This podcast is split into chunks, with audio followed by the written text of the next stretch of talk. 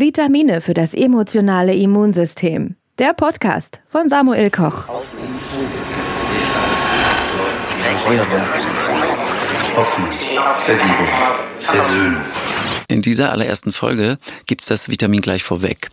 Nämlich die gute Nachricht, dass wir uns im Laufe unseres Lebens verändern und auch anpassen können. Wer hätte das gedacht? Aber nicht nur das, sondern die genetische Veranlagung in unserem Gehirn kann sich auch verändern. Und was sich manchmal sonst so für ein Feuerwerk in unserem Kopf abspielt und warum überhaupt und was das alles mit der Frankfurter Börse zu tun hat, dazu jetzt mehr in den nächsten Minuten. Kreativität, Distanzierung, Erinnerung, Endlichkeitsbewusstsein, Beweglichkeit, Sinn, Epilog. Sinn, Epilog. Feuerwerk im Kopf. Man kann nichts dafür, was einem durch Gene und Umfeld mitgegeben wurde, aber man ist dennoch dafür verantwortlich, wie man damit umgeht und wie man auf das reagiert, was einem im Leben widerfährt. Wie das im Einzelnen abläuft, hat mir Gerald Hüther folgendermaßen hergeleitet. Man kann sich das Gehirn ein bisschen wie eine Zwiebel vorstellen. Das Stammhirn liegt dabei ganz innen. Oder wie ein Gebäude mit mehreren Stockwerken und das Stammhirn ist der Keller, das Fundament. Wenn man mit einer extremen Herausforderung konfrontiert wird, zum Beispiel, mal ganz abstrakt gesprochen, einem schweren Unfall mit langfristigen Folgen, prallen im Hirn zwei gegensätzliche Muster aufeinander.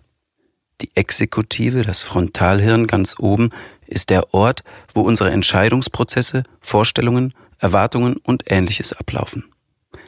Bei einer Extremsituation kommt das Frontalhirn durcheinander, weil die Erwartungshaltung auf das Unerwartete prallt.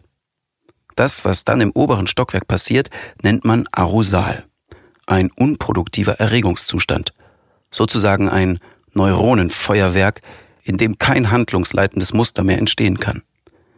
Dann wird ein darunterliegender Bereich aktiviert, der weniger durcheinander geraten kann. Man fällt quasi ein Stockwerk tiefer.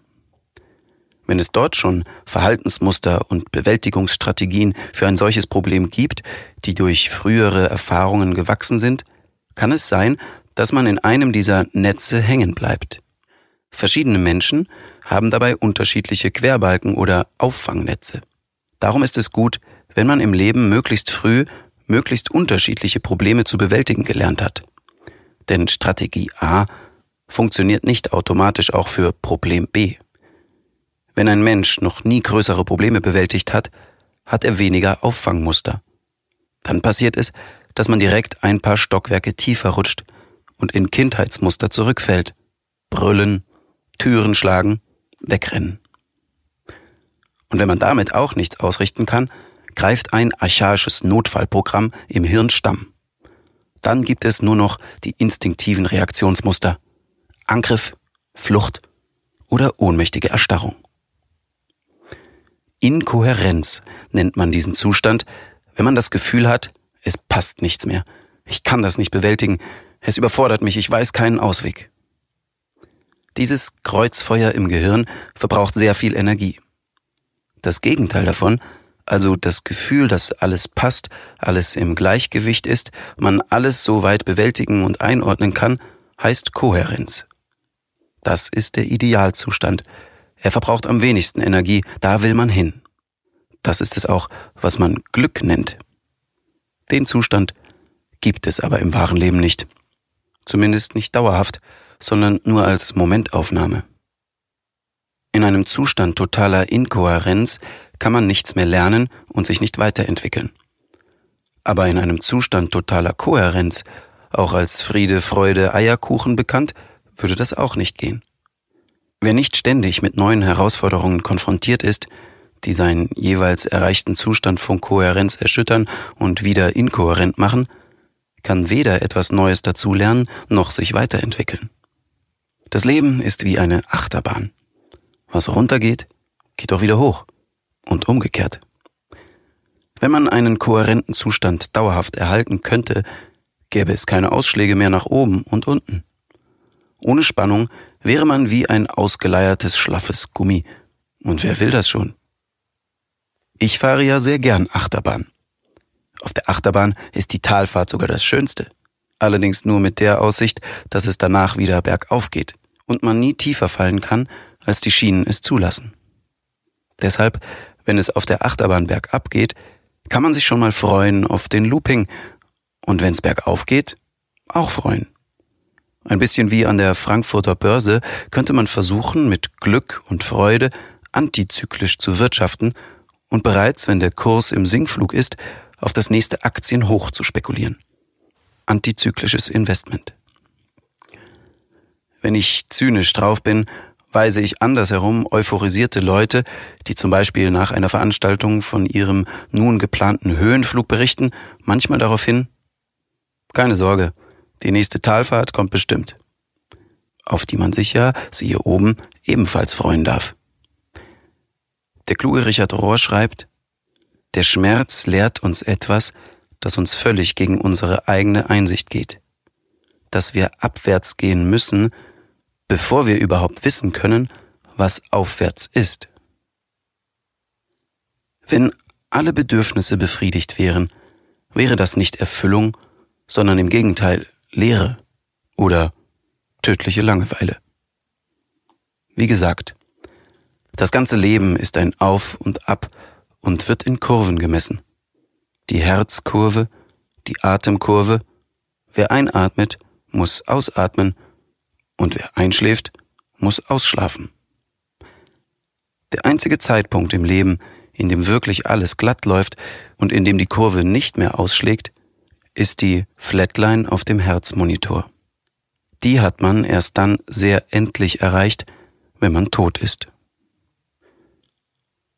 Das Gefühl von Glück kann laut Gerald Hüther nur dann entstehen, wenn sich das, was wir im Augenblick erleben, spürbar positiv von dem unterscheidet, was wir zuvor erlebt haben. Denn es ist nicht der Zustand von Kohärenz, der uns glücklich macht, sondern die Verwandlung eines inkohärenten Zustandes in einen etwas kohärenteren. Nur wer hinreichend stark unglücklich war, kann erleben, wie es sich anfühlt, glücklich zu sein. Sprich, wer viele Probleme hat, hat mehr Chancen, glücklich zu sein. Es sei denn, sie sind so groß, dass man es nicht schafft, sie zu bewältigen. Wahrscheinlich auch ein Grund, warum ich mir ständig neue Probleme aufhalse. Es gibt eine Gattung von Menschen, an dieser Stelle mal Drama-Lamas genannt und verwandt mit den Hypochondern, die das vielleicht schon unbewusst verstanden haben und sich deshalb immer wieder und oftmals grundlos ständig neue Dramen im Leben erschaffen mit dem Unterschied, dass sie nicht die Chance nutzen, sich über eine Entdramatisierung zu freuen. Der anzustrebende Zustand ist daher ein individuelles Kohärenzgefühl, bei dem man zu dem Schluss kommt, das Gleichgewicht wurde erschüttert, aber ich kann es bewältigen. Dieses Gefühl ermöglicht Weiterentwicklung statt Stillstand. Man erlebt sich selbst als jemanden, der, wenn es mal nicht mehr passt, das wieder hinkriegt. Natürlich ist dieses Gefühl total subjektiv.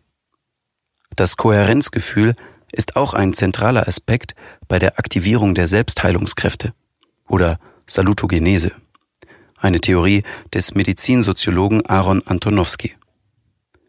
Wenn ein hinlängliches Kohärenzgefühl gegeben ist, wird ein Mensch selten krank und kommt schneller wieder in Gang. Andersherum führt ein ständiges Inkohärenzgefühl zu Angst, Handlungsunfähigkeit und letztlich sogar Krankheiten.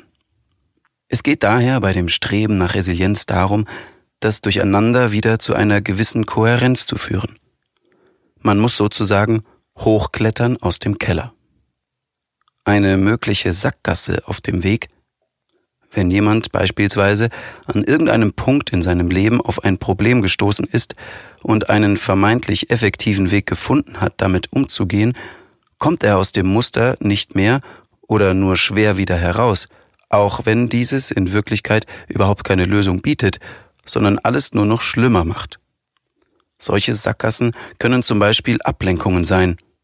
Drogen, Alkohol, Aktivismus, Wegbeamen mit Filmen, eine Opferhaltung oder zwanghafte Verhaltensweisen. Wenn man bei einem neuen Problem automatisch auf diese vermeintlich bewährten Lösungen zurückgreift, ist das ein bisschen so, als würde man immer die Autobahn benutzen, weil es schnell geht und unkompliziert ist. Darüber vergisst man ganz, dass es auch noch eine Landstraße gibt. Die ist zwar trotzdem noch da, aber es gibt keine Schilder mehr, sie ist zugewachsen. Wenn nun aber auf der Autobahn ein Riesenstau ist und man eine alternative Route braucht, wäre es gut, auch noch auf die Landstraße zurückgreifen zu können. Ist zwar nicht ganz so bequem, aber dafür entdeckt man vielleicht unterwegs noch ganz neue, hübsche Landschaften und Möglichkeiten.